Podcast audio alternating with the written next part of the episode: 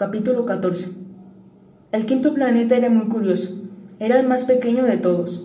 Solo había lugar para un farol y el farolero.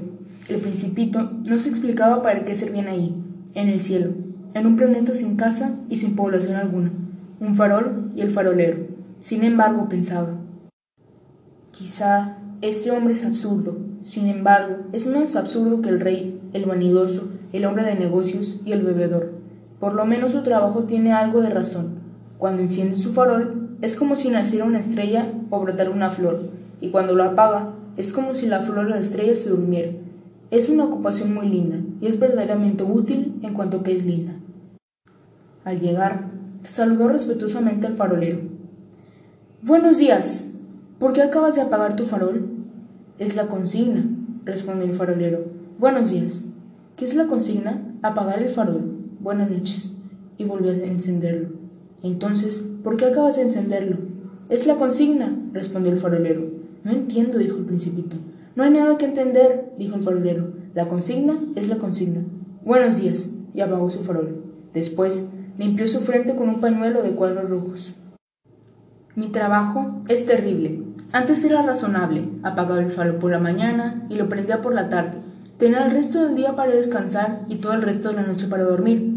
¿Y cambiaron la consigna? No. Esa es la tragedia. La consigna no ha cambiado, pero el planeta sí, dijo el farolero.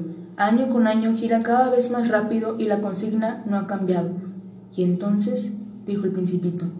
Pues como el planeta da una vuelta completa cada minuto, yo no tengo un segundo de reposo. Enciendo y apago una vez por minuto. Es divertido. En tu planeta los días duran un minuto. A mí no me parece divertido en absoluto, dijo el farolero. Hace ya un mes que tú y yo empezamos esta plática. ¿Un mes? Sí, treinta minutos, treinta días, buenas noches, y nuevamente encendió su farol. El principito miró con gusto ese farolero que cumplía con tanta lealtad la consigna. Recordó las puestas de sol que él perseguía arrastrando su silla y quiso ayudar. ¿Sabes? Si una forma con la que puedes descansar cuando quieras. Siempre quiero, dijo el farolero. Se puede ser fiel y perezoso a la vez, dijo el principito. Tu planeta es tan pequeño que puedes darle vuelta con solo tres pasos. No tienes que ser más que caminar muy lentamente para quedar siempre sin sol. Caminarás cuando quieras descansar y el día durará el tiempo que desees. Eso no es un gran adelanto, dijo el farolero, pues lo que a mí más me gusta en la vida es dormir. Eso no es tener buena suerte, dijo el principito. No, no es tener buena suerte, replicó el farolero. Buenos días, y apagó su farol. Mientras el principito proseguía su viaje, iba pensando. Este sería despreciado por los otros, por el rey, por el vanidoso, por el bebedor y por el hombre de negocios. Sin embargo, es el único de que no me parece ridículo.